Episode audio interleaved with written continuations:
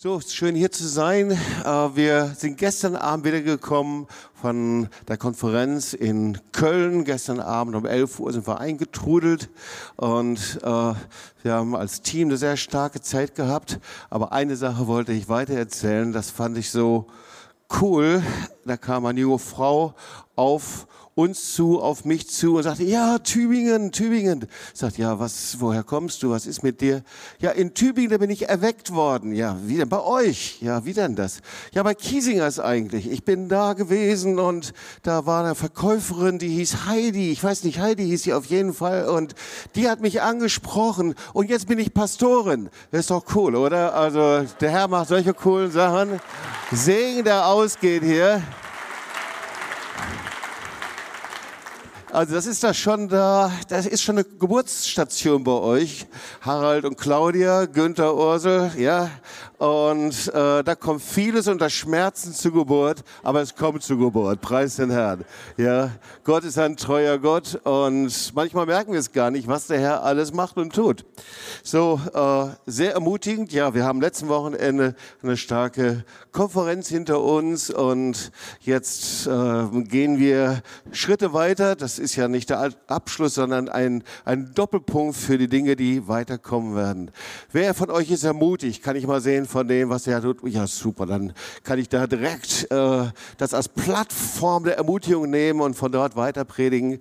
Aber wenn du jetzt hörst, worüber ich predige, könnte jetzt das Gegenteil auslösen bei dir. So, ich warne dich, weil äh, ich werde jetzt mit einem Wort starten, das, das mögen wir überhaupt und ganz und gar nicht. Und das löst sofort irgendwelche Empfindungen aus, äh, meistens negative Empfindungen, obwohl äh, es hat mit diesem Wort zu tun. Gar nicht, das ist eigentlich gar nicht so negativ. Das wird auch in der Bibel gebraucht, aber äh, es laufen einem dann doch irgendwelche äh, so Schauer über den Rücken, weil man assoziiert und verbindet etwas damit. Und so ist das ja mit Worten und Wörtern, äh, dass sie unterschiedliche Bedeutungen haben und diese Bedeutung dann eben auch äh, sich verändert. Ähm, genauso auch ähm, von unserem kulturellen Hintergrund her hören wir die Dinge anders. So, jetzt verrate ich dir dieses Wort. Ähm, so, und ich, und ich verspreche dir, dass ich nicht nur über dieses Wort predige. Ähm, aber manche von uns sind damit eingesperrt und wir wollen das mal, sagen wir mal so, in einen geistlichen Waschgang hineinbringen. Und es könnte sein, dass es einiges bewirkt. So, äh, jetzt verrate ich hier doch endlich dieses Wort. Äh, einige sind schon, ja, mach doch endlich. Ja, okay. Also, Boris Geschenko stand hier und er sagte dieses Wort, und dieses Wort heißt Ordnung. Eieiei, das ist ein echt deutsches Wort, ja. Ordnung. Vor allen Dingen, äh, ihr Leben aus den anderen Nationen, ihr, ihr liebt so sehr die Ordnung, ja, äh, die deutsche Ordnung, die so quadratisch, eckig ist, wenn ihr auf die Ämter gehen müsst und Dinge machen müsst. Ordnung, ja, dieses Wort alleine hat schon in internationalen Klang etwas sehr Schreckliches. Und es ist einfach auch so, dass äh, durch Nationalsozialismus und durch die Weimarer Republik und durch unsere deutsche Geschichte hat dieses Wort schon echt etwas von Tyrannei und von äh, Missbrauch und von Freiheitsberaubung und all diese Dinge bis hinein in unsere Familien. Äh, äh, um, da kommen dann die Szenen von ähm, ja, missbräuchliche Situationen in den Familien, autoritäres, äh, autoritäre Erziehung, all, all diese Negativassoziationen, die kommen, wenn wir dieses Wort hören. Ordnung. Und vielleicht müssen wir uns deswegen anschauen, was damit eigentlich gemeint ist. Ja, wir haben so sehr unterschiedliche Bedeutungen. Und die Frage ist, vielleicht verpassen wir etwas, was vom Wort Gottes gemeint ist und ganz anders gemeint ist, weil es gibt ja auch eine Positivbedeutung, weil äh, Unordnung mögen wir ja auch nicht. Ja, vielleicht bist du schon mal in ein Hotelzimmer gekommen. Äh, ich hatte da gerade so eine Assoziation darüber zu sprechen und du kommst in ein Hotelzimmer und da sieht's aus wie bei Hempels und der Sofa. Unaufgeräumt, Unterwäsche liegt auf dem Boden und so weiter. Du sagst, hier ist so unordentlich, ich halte es hier nicht aus. Wer mag schon da, ja, da ist auf einmal Ordnung etwas Positives, ja. Und du kommst zu jemandem nach Hause und die Essensreste liegen auf dem Boden und äh, das Sofa ist halb aufgeschlitzt und die Bücher sind aus dem Regal raus und die, äh, keine Ahnung, Spinat liegt auf dem Boden, das Kind, das robbt auf dem Boden durch den Spinat hindurch oder irgendwie sowas, ja. Äh, ist da irgendjemand, der das mag? Ich glaube niemand. Also da gibt es auch anscheinend einen positiven ähm, Aspekt von Ordnung. Und was heißt das? Also wir sehen, es gibt unterschiedliche Bedeutungen.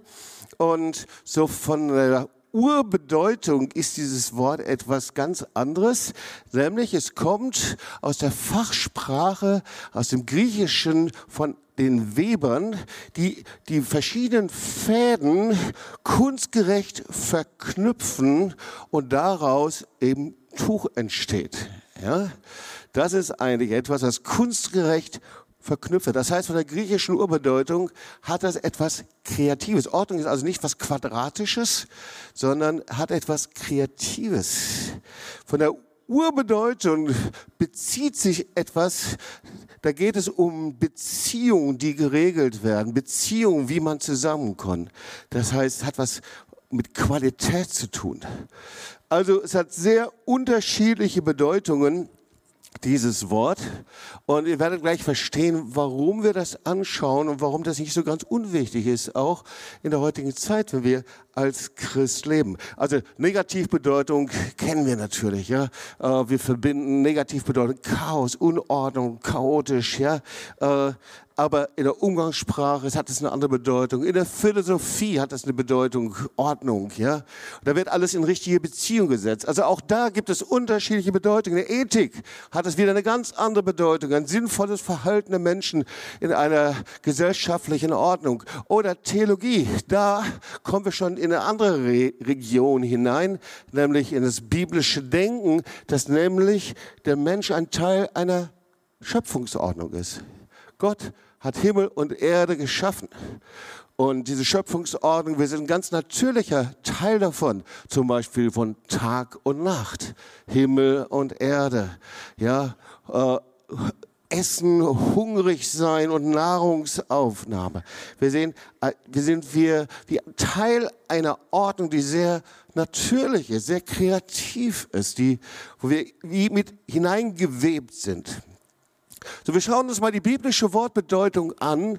Und die biblische Wortbedeutung vom Hebräischen Mishpat, das ist die Entscheidung, hat sogar die äh, Bedeutung etwas mit Gerechtigkeit zu tun, erstaunlicherweise.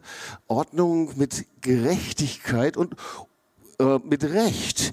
Also, und dann Chukar, ähm, da hat es äh, die Bedeutung von Gesetz, Regeln, die man miteinander hat. Ja?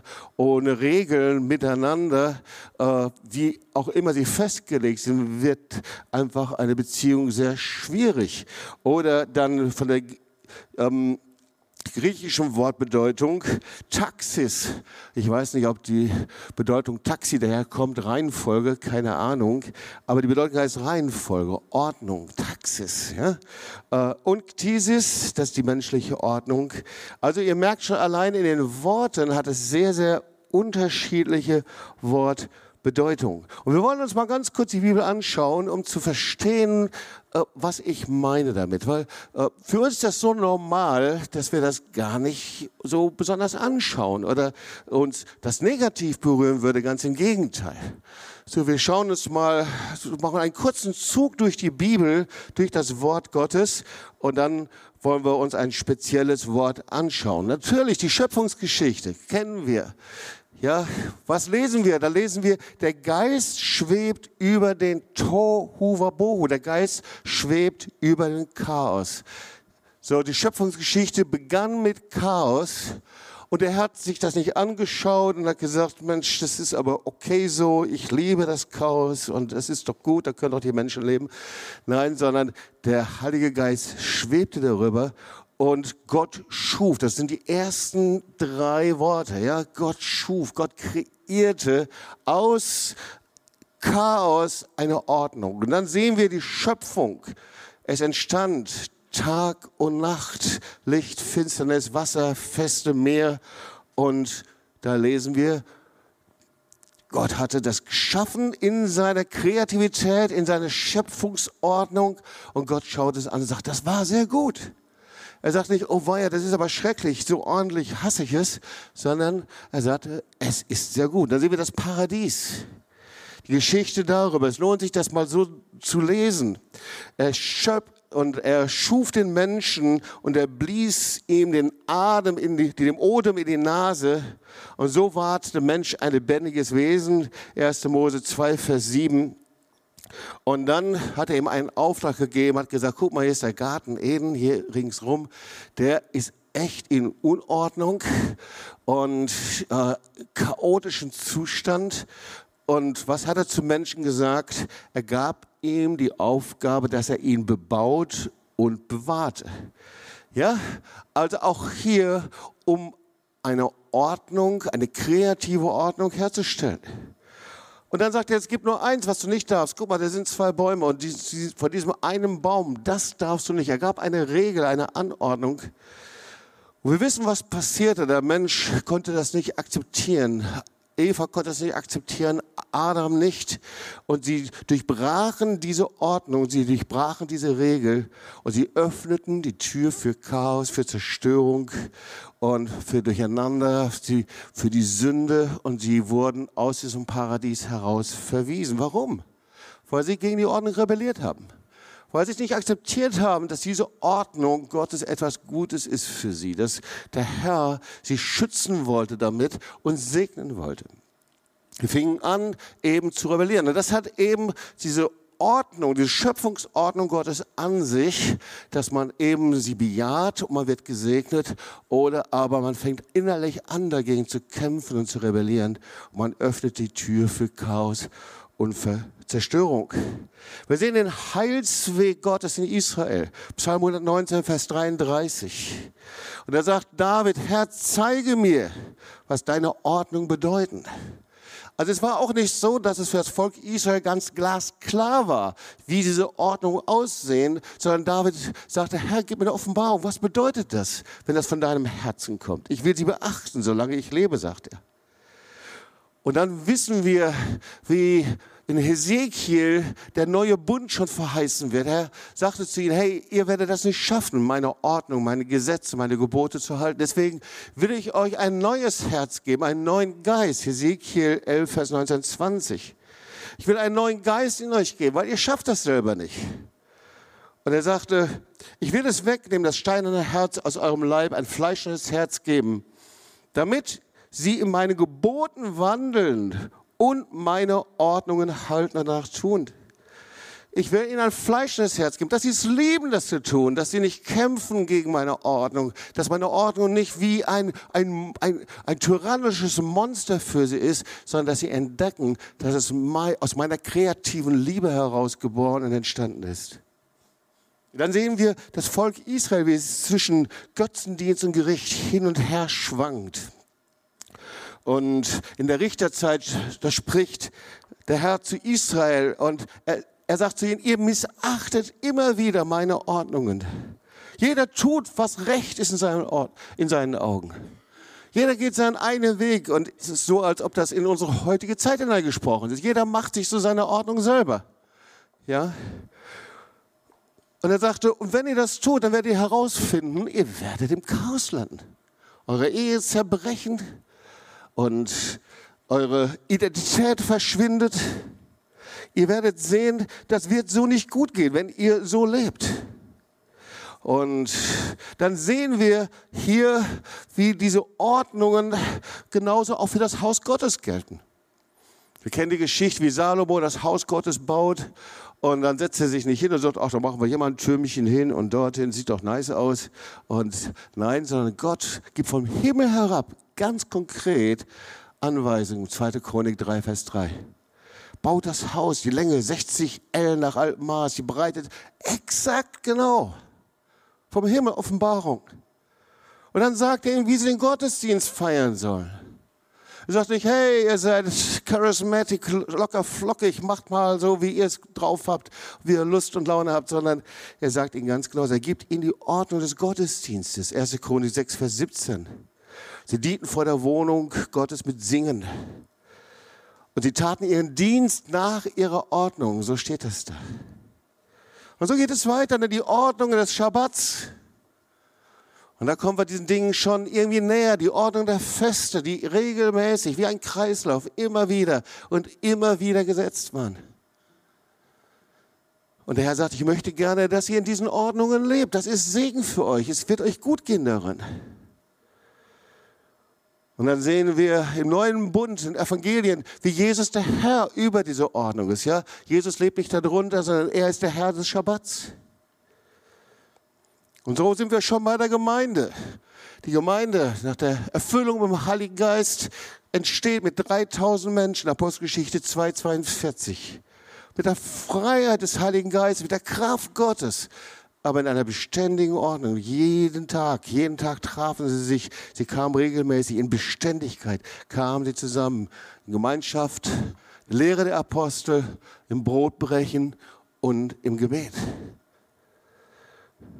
Wir sehen also, das ganze Leben der Gemeinde war ausgerichtet einfach nach dem Herzschlag Gottes.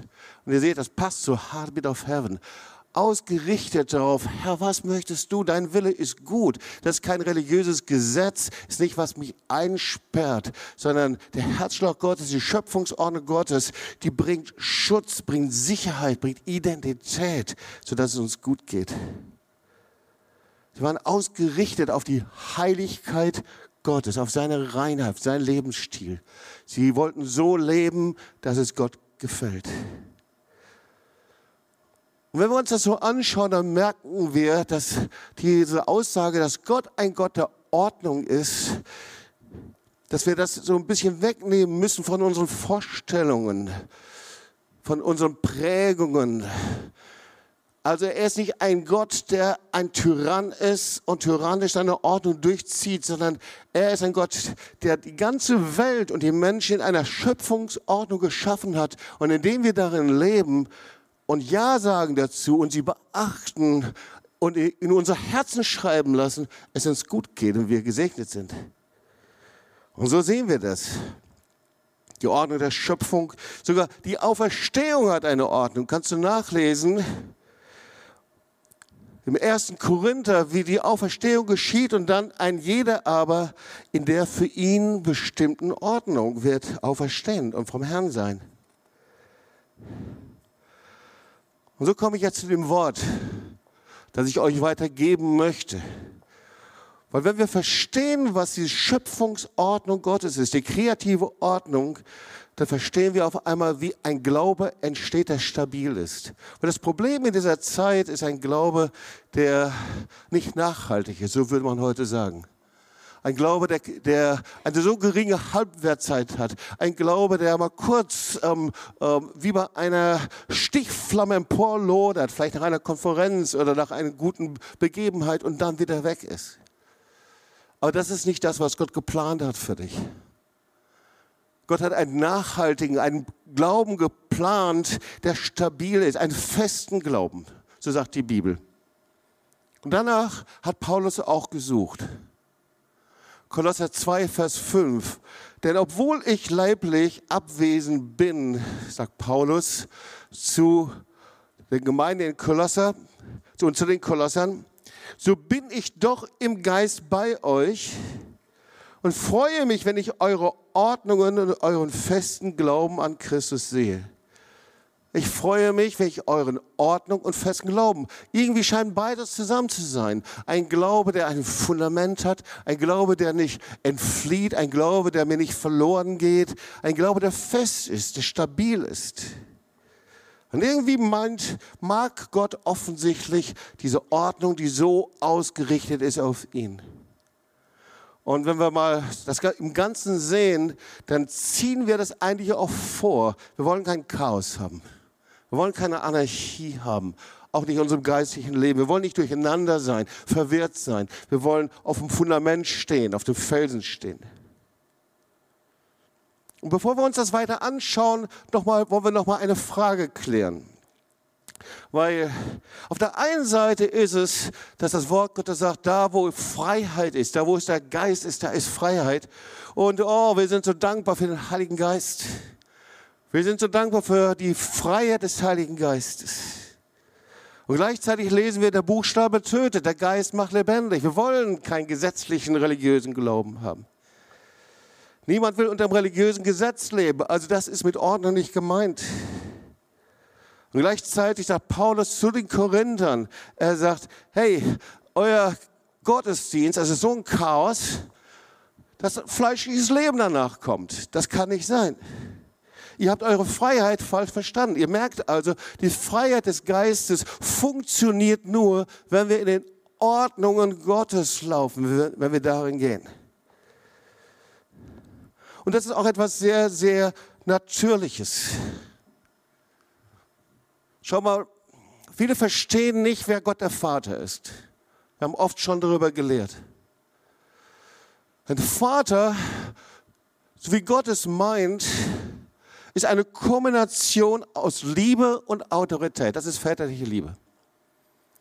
Liebe und Autorität, das ist das, was wir so oft selber eben persönlich nicht erlebt haben. Liebe ohne Autorität, das ist jemand, der ein Freund ist, okay, aber kein Vater. Viele sagen, wir wollen nur Liebe haben, aber die Autorität nicht. Aber das geht beim Vater nicht, denn beim Vater ist Liebe und Autorität. Liebe ohne Autorität ist zum Freund, aber Autorität ohne Liebe, das ist das, was manche erlebt haben, das ist ein Chef. Das ist Gott auch nicht sondern der himmlische Vater ist sowohl Liebe und Autorität. Und wir werden mit ihm in Einklang gebracht, mit seinem Herzschlag synchronisiert.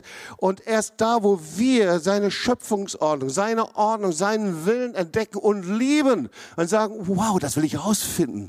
Er ist ein guter Gott. Er hat das Allerbeste, wie ein Vater, der mich anschaut und darauf wartet, mir die besten Dinge zu geben. Und das Beste ist nicht nur, dass er mich beschenkt, sondern gleichzeitig auch erzieht, an die Hand nimmt, bewahrt und schützt. Hey, das ist doch das, was wir wollen, oder? Uns abstimmen. Und das ist sowas Normales. Eine Nationalmannschaft, die gut sein will, die sollte mit dem Plan des Trainers übereinstimmen, oder? Und ein Geschäft, das erfolgreich sein will, da sollten die Mitarbeiter des Geschäfts mit dem Plan, der Vision des, Gesch des Geschäftes übereinstimmen. Wenn das nicht ist, wird es nicht funktionieren. Genauso ist es bei einer Armee. Wenn eine Armee nicht übereinstimmt mit den Plänen und Visionen, dann hat sie schon verloren.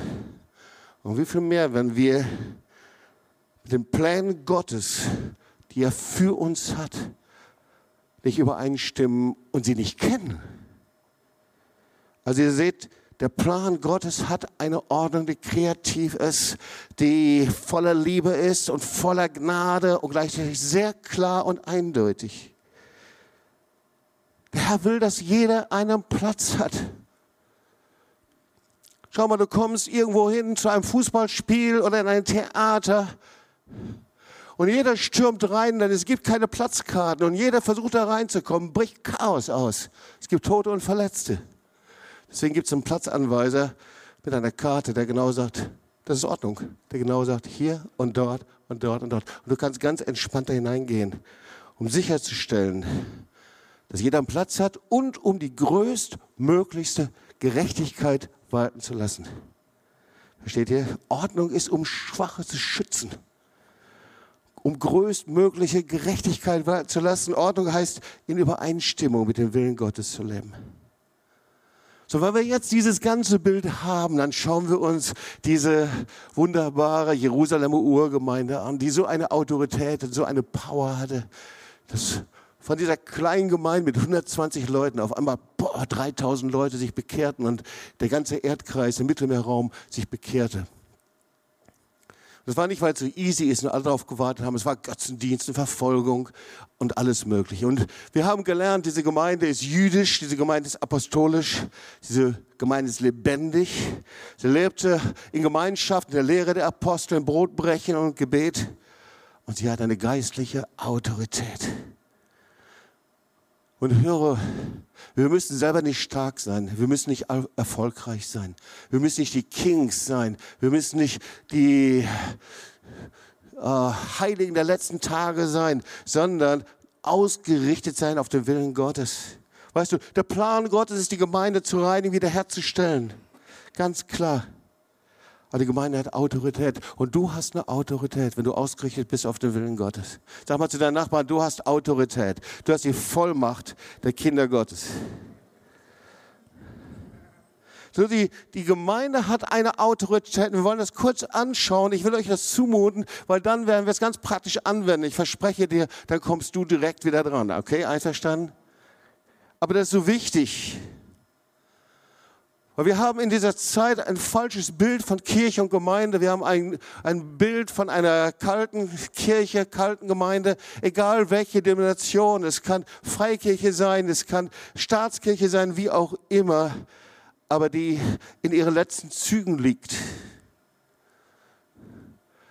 Die sich lehrt, die keine Kraft hat, keine Autorität, die Gesellschaft zu durchdringen. Aber das Konzept der Gemeinde in der Apostelgeschichte und im Neuen Testament ist völlig anders. Und ich habe darüber gepredigt am letzten Wochenende. Ich glaube, dass wir in einer Zeit der Entkirchlichung, wir haben in der letzten Woche gelesen, allein aus der katholischen Kirche sind in diesem Jahr halbe Million Menschen ausgetreten.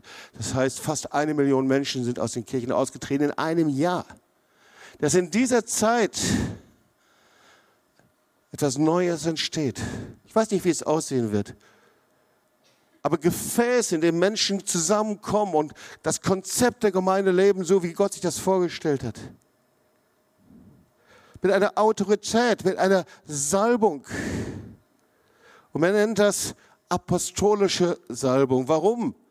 Weil es waren ja die Apostel der Urgemeinde und da geht es nicht um Menschen, die rumgehen und sagen, ich bin der Apostel. Darum geht es überhaupt nicht. Sondern es gibt ein biblisches Konzept. Und deswegen will ich euch kurz mal erläutern, was ein Apostel ist. Der Apostel, das war nicht diese, wie wir es in den Bildern sehen, diese bärtigen Menschen, die rumgelaufen sind. Ich weiß nicht, ob Paulus oder Petrus einen langen Bart gehabt hat. Man sagt, dass auf jeden Fall Paulus eine Glatze hatte. Aber der Begriff Apostel aus dem hebräischen Denken, das ist jemand, der einfach ausgerichtet ist auf die Ordnung, auf die Pläne Gottes und der das umsetzt. Und in einer apostolischen Berufung zu leben, das ist für dich und für mich, egal wie wir uns fühlen, ausgerichtet zu sein auf das, was Gott möchte, was ihm gefällt. Wir wissen, das ist der größte Segen und der größte Schutz. Und eigentlich kommt dieser Begriff Apostel aus der Seefahrersprache und bedeutet, er ist wie ein Flottenkommandant. Das waren in der Antiken die Gesandten des Königs, die losgegangen sind, um einfach neues Territorium zu erobern. So, wir sind hier nicht gesetzt, um Territorien zu erobern. Das klingt in der heutigen Zeit nicht gut, aber um das Reich Gottes auszubreiten. So sagt die Bibel das. Amen. Sag mal zu deinem Nachbarn, du bist berufen, das Reich Gottes auszubreiten. Das ist eine apostolische Berufung.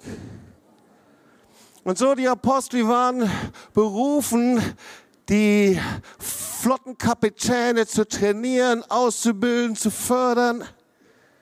Es waren keine Verwalter, es waren keine Leute, die da gesessen haben, gesagt haben, na ja, mal gucken, wie es kommt, sondern überall, ihr ganzes Denken war, wir wollen Start-ups gründen. Spirituelle Start-ups, sag mal zu den Nachbarn, spirituelle Start-ups, ja. Das sind Gefäße des Reiches Gottes. Wir wollen hingehen, wir wollen fördern, wir wollen das Reich Gottes ausbreiten. Erinnert ihr euch? Paul Wilbur, wie er immer wieder darüber gesprochen hat, das Reich Gottes. Und schau mal, unter diesen zwölf Aposteln, da war kein Professor, Entschuldigung, kein Rabbi, kein Pharisäer, kein Sadduzäer, kein Priester, kein Philosoph, kein Gelehrter. Es waren zwölf normale Menschen. Sag mal, uff, wie gut, dann kannst du ja auch dabei sein, ja. Normale Menschen. Und wenn du es dir anschaust, es geht also nicht um sozialen Status, sondern um geistliches Leben, ausgerichtet zu sein auf die Ordnung Gottes. Und by the way, es gab nicht nur zwölf Apostel, wenn du dir mal die Bibel genauso anschaust, es gab 25 Apostel der damaligen Zeit. Das war halt also wirklich verbreitet. Und Apostel waren Männer und Frauen. Eieiei. Uh, huh, jetzt ist es raus, preis den Herrn. Yep. Und die hatten drei Kennzeichen, aber die werde ich euch gleich noch beschreiben. Aber es waren Gründer. Es waren Leute, die rausgegangen sind, das Reich Gottes rausgetragen haben. Aus Spaß in der Vorbereitung, manchmal mache ich mal das, um mich zu bilden, habe gesagt, was wird dann heute eigentlich gesagt? Was sind dann so die, äh, die Eigenschaften, die erfolgreiche Gründer ausmachen? Ja? Reich Gottes Arbeiter sind Gründer. Reich Gottes Arbeiter, sie gründen etwas im Herzen. Du pflanzt was im Herz hier hinein. In den kleinsten und neuesten Dingen. Acht Eigenschaften. Die sind jetzt nicht aus der Bibel, die sind jetzt aus dem Internet. Aber trotzdem gut.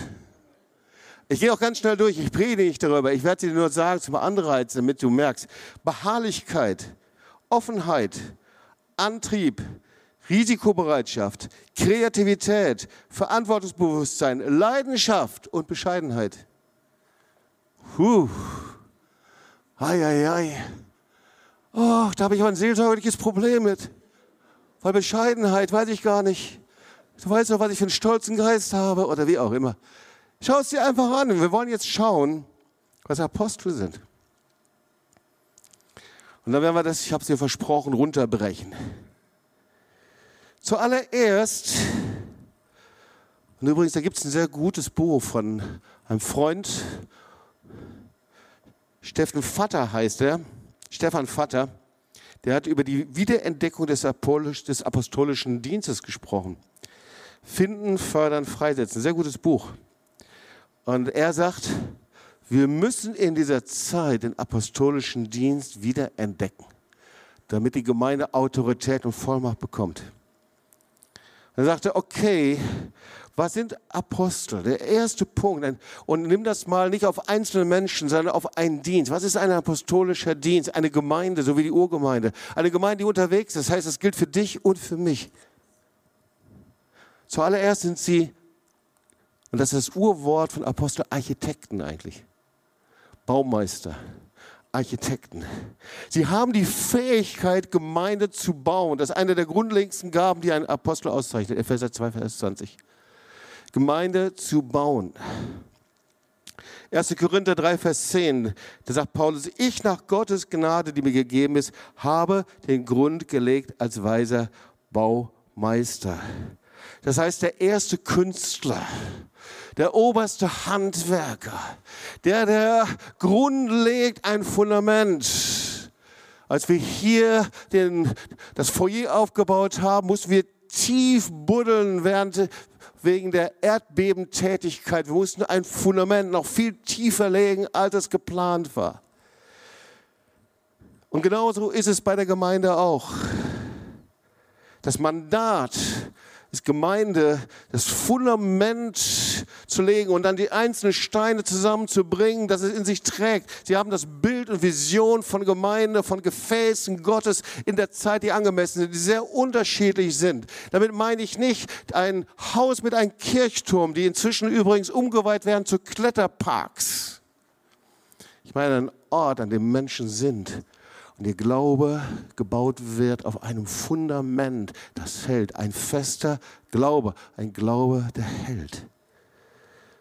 Das zweite, Apostel sind geistliche Väter und Mütter. Weißt, das zweite Kennzeichen ist diese Vaterschaft. Und Vaterschaft ist eben nicht Tyrannei, sondern Vaterschaft ist Menschen zu sehen und an den Platz zu bringen, zu sehen, was Gott mit ihnen vorhat und sie freizusetzen. Das war so stark. Wir hatten unsere Konferenz. Das Decke des Schweigenseminar habe ich gesagt, das mache ich aber nicht alleine. Und wir haben das zum ersten Mal so gemacht. Das war richtig super. Ja, ich habe den ersten Teil gemacht, der zweite Teil hat dann, wer war der nächste? Ich glaube Frank und dann hat Stefan und dann Tobi und da war so eine Salbung, so eine Kraft, so eine Power da freisetzen. Ihr Lieben, dass Menschen da sind und Musik machen und Konzerte geben oder was auch immer passiert. So cool, was passiert. Viele kommen hier in die Gemeinde und sagen, boah, das ist Exzellenz, eure Technik und das, was bei euch passiert, was, was ihr alles macht. Wir geben Gott Ehre darüber, aber wir suchen einfach, ihm das Beste zu geben und das zu fördern. Das dritte Kennzeichen, und übrigens ist es ein Desaster für Gemeinden, da wo das nicht passiert. Weil in Gemeinden, da wo es nicht passiert, ist eine Schutzlosigkeit, Orientierungslosigkeit. Und ich glaube, dass der Herr überall in Deutschland und national und überall eine neue Vision und Bild von Gemeinde geben möchte. Und das ist mir sowas von egal, ob sie freikirchlich geprägt ist oder irgendeine andere Art und Weise. Darum geht es mir überhaupt nicht. Es geht mir um Gefäße, die Gott schafft und die eine apostolische Autorität haben in dieser Zeit und über die die Menschen nicht mehr lachen. Manche Menschen merken das noch nicht mal. Das ist die Braut Jesu. Menschen lachen über die Braut, über die Gemeinde. Das ist, weil wir nicht mehr gelernt haben, in Übereinstimmung zu leben mit den Ordnungen Gottes, mit den Plänen Gottes in dieser Zeit. Ein drittes Kennzeichen des apostolischen Dienstes sind natürlich übernatürliche Zeichen und Wunder. Weil das ist der Auftrag Jesu geht hin, sprecht, das Himmelreich ist nahe herbeigekommen, macht Kranke gesund, weckt Tote auf, macht Aussätzige rein, treibt böse Geister aus. Aber weißt du, was das Kennzeichen ist eines apostolischen Dienstes? Dass diese Wunder nicht spektakulär sind. Sie passieren einfach. In jeder Woche passieren Zeichen und Wunder. Ob das im Healing Room ist, ob das hier im Gottesdienst ist, ob Leute erweckt werden, ob sie geheilt werden. So viele Wunder. Aber die sind natürlich. Übernatürlich natürlich ist nicht sich hinzustellen und sagen, wow, ich, I am the best, I am the greatest und guck mal, was da passiert an herrlichen Wundern. Und auf einmal wird der, der vorne steht, immer größer und immer größer.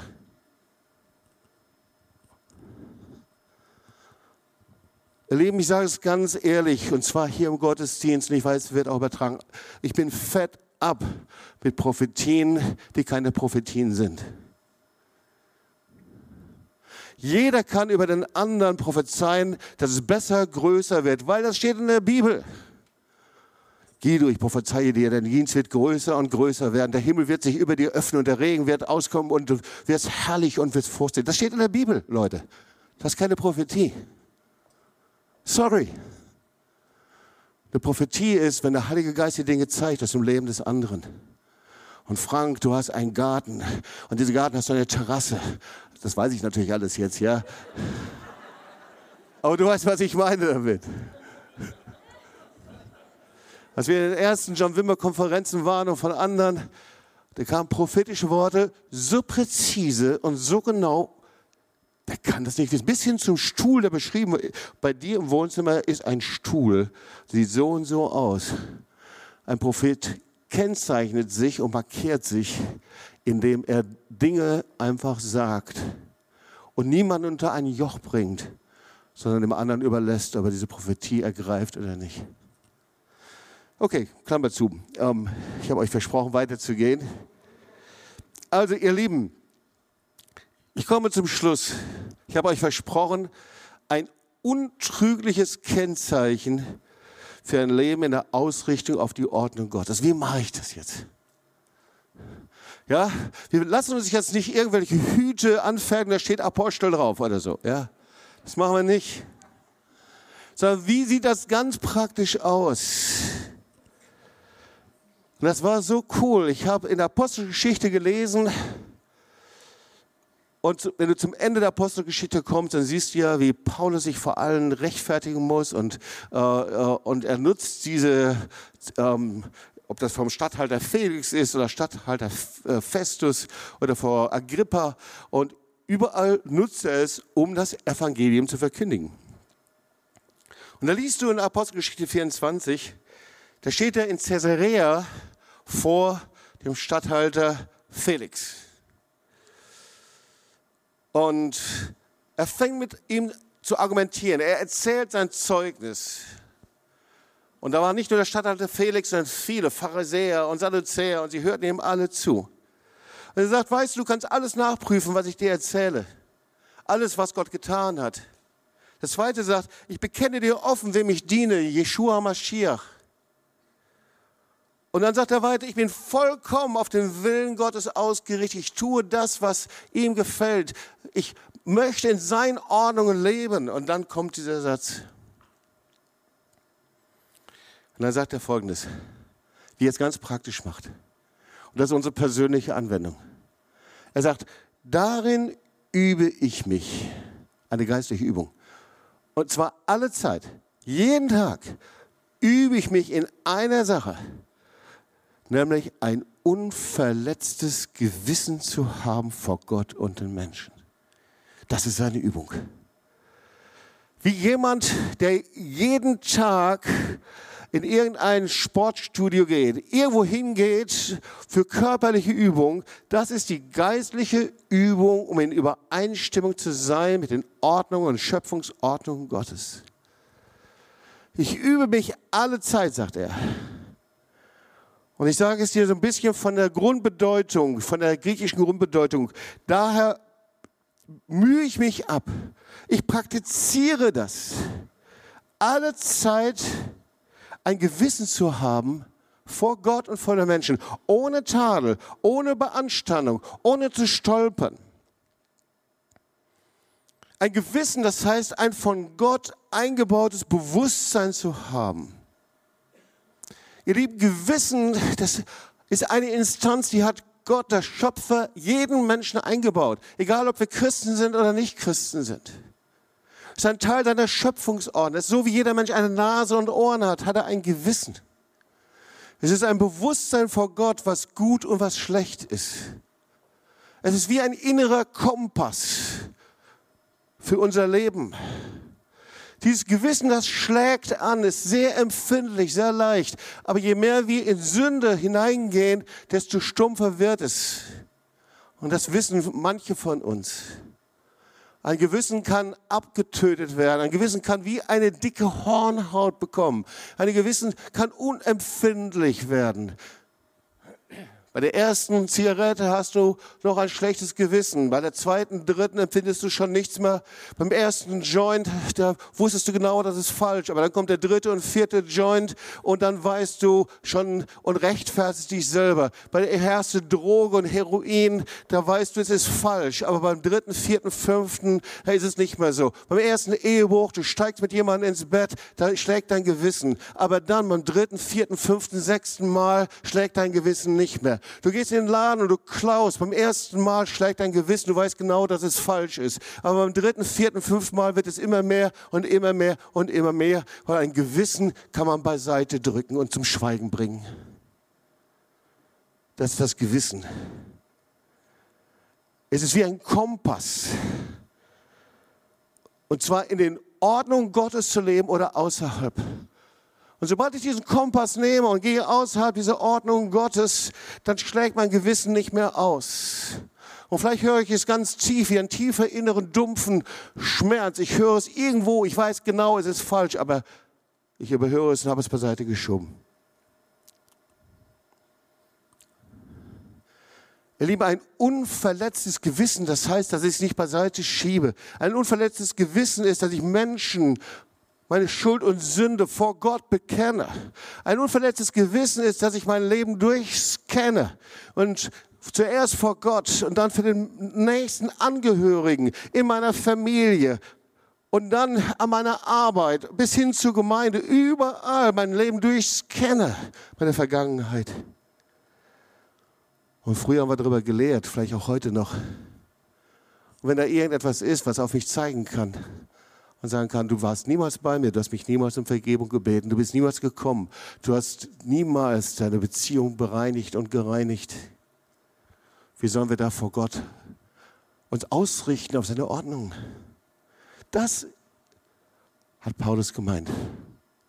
Paulus hat in Vergebung gelebt. Er hat seine Mitarbeiter um Vergebung gebeten. Paulus hatte ein unverletztes Gewissen vor Gott und vor den Menschen.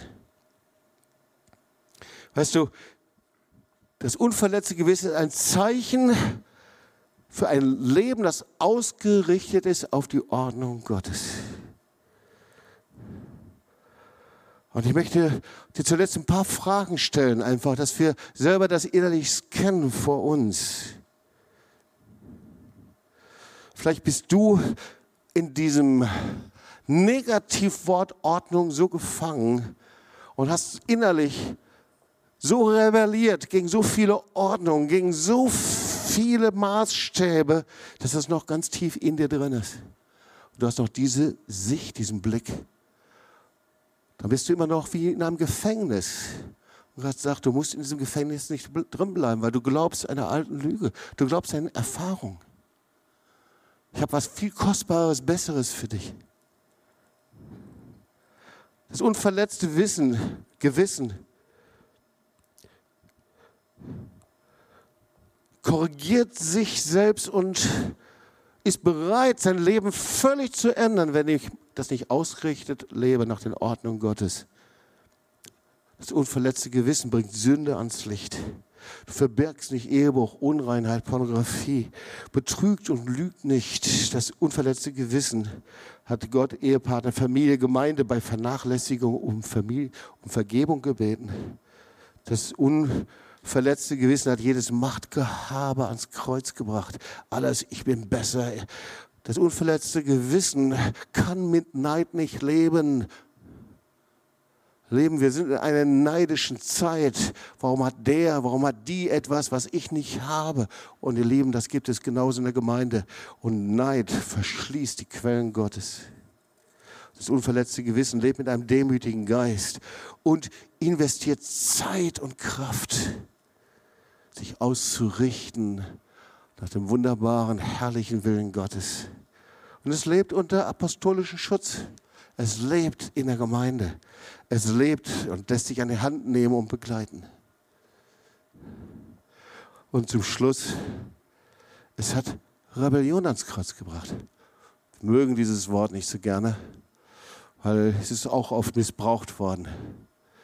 Aber es ist in der Tatsache so, dass der Mensch, der gegen diese Ordnung geht und nicht akzeptiert und ihnen widersteht, dieser Schöpfungsordnung Gottes aus seinem Willen heraus, der ist nicht besser als Adam und Eva. Sind wir nicht besser? Und die rebellierten gegen, einfach gegen das, was Gott gesagt hat. Und öffneten die Tür für Chaos und Zerstörung. Und wie oft haben wir das schon erlebt? Zum Schluss noch drei Worte, dann wollen wir zusammen beten. 1. Timotheus 1, 19. Das ist der Rat von Paulus an Timotheus. Bleib in deinem Glauben fest. Oh, hier sind wir wieder bei dem festen Glauben. Merkt ihr jetzt? Hier haben wir jetzt wieder diesen Glauben. Bleib stabil. Dein Glaube soll nachhaltig sein. Du sollst nicht von heute auf morgen leben. Bleib fest, bleib auf diesem Fundament. Und dann und bewahre, ein reines Gewissen. Ja, fester Glaube und bewahre dir ein reines Gewissen. Denn, denn wie du weißt, haben einige ihr Gewissen zum Schweigen gebracht. Vielleicht hast du auch dein Gewissen zum Schweigen gebracht. Und das kommt dir gerade ganz heiß hoch. Dann lass doch dein Gewissen wieder rufen. Übrigens, für dein Gewissen ist kein Mensch verantwortlich. Da kannst du nicht hingehen und sagen, hast du mir wieder ein schlechtes Gewissen gemacht? Sondern du, jeder Mensch ist für sein Gewissen verantwortlich. Haben einige ihr Gewissen zum Schweigen gebracht deshalb hat ihr Glaube Schiffbruch erlitten. Hebräer 10, Vers 22. So lass uns hinzutreten mit wahrhaftigem Herzen. Mit völliger Gewissheit des Glaubens. Hier hast du auch wieder die Gewissheit, die Fest, die Nachhaltigkeit des Glaubens durch die Besprengung der Herzen los und frei von bösen Gewissen. Ein Leib gewaschen mit reinem Wasser. Und das letzte Wort kommt, lass uns aufstehen einfach. Und dieses Wort, das möchte ich dir auch noch lesen. Denn wir sind für Gott ein Wohlgeruch Ein Wohlgeruch des Christus unter denen, die gerettet werden. Das ist Gottes Berufung, ein Wohlgeruch. Ein Wohlgeruch zu sein. Ein Wohlgeruch vor Gott und für den Menschen.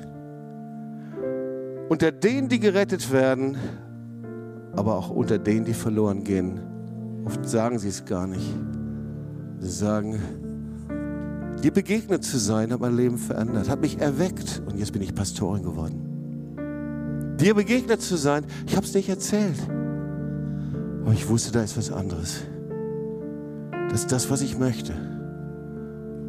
Ein Wohlgeruch zu sein vom Herrn. Wow.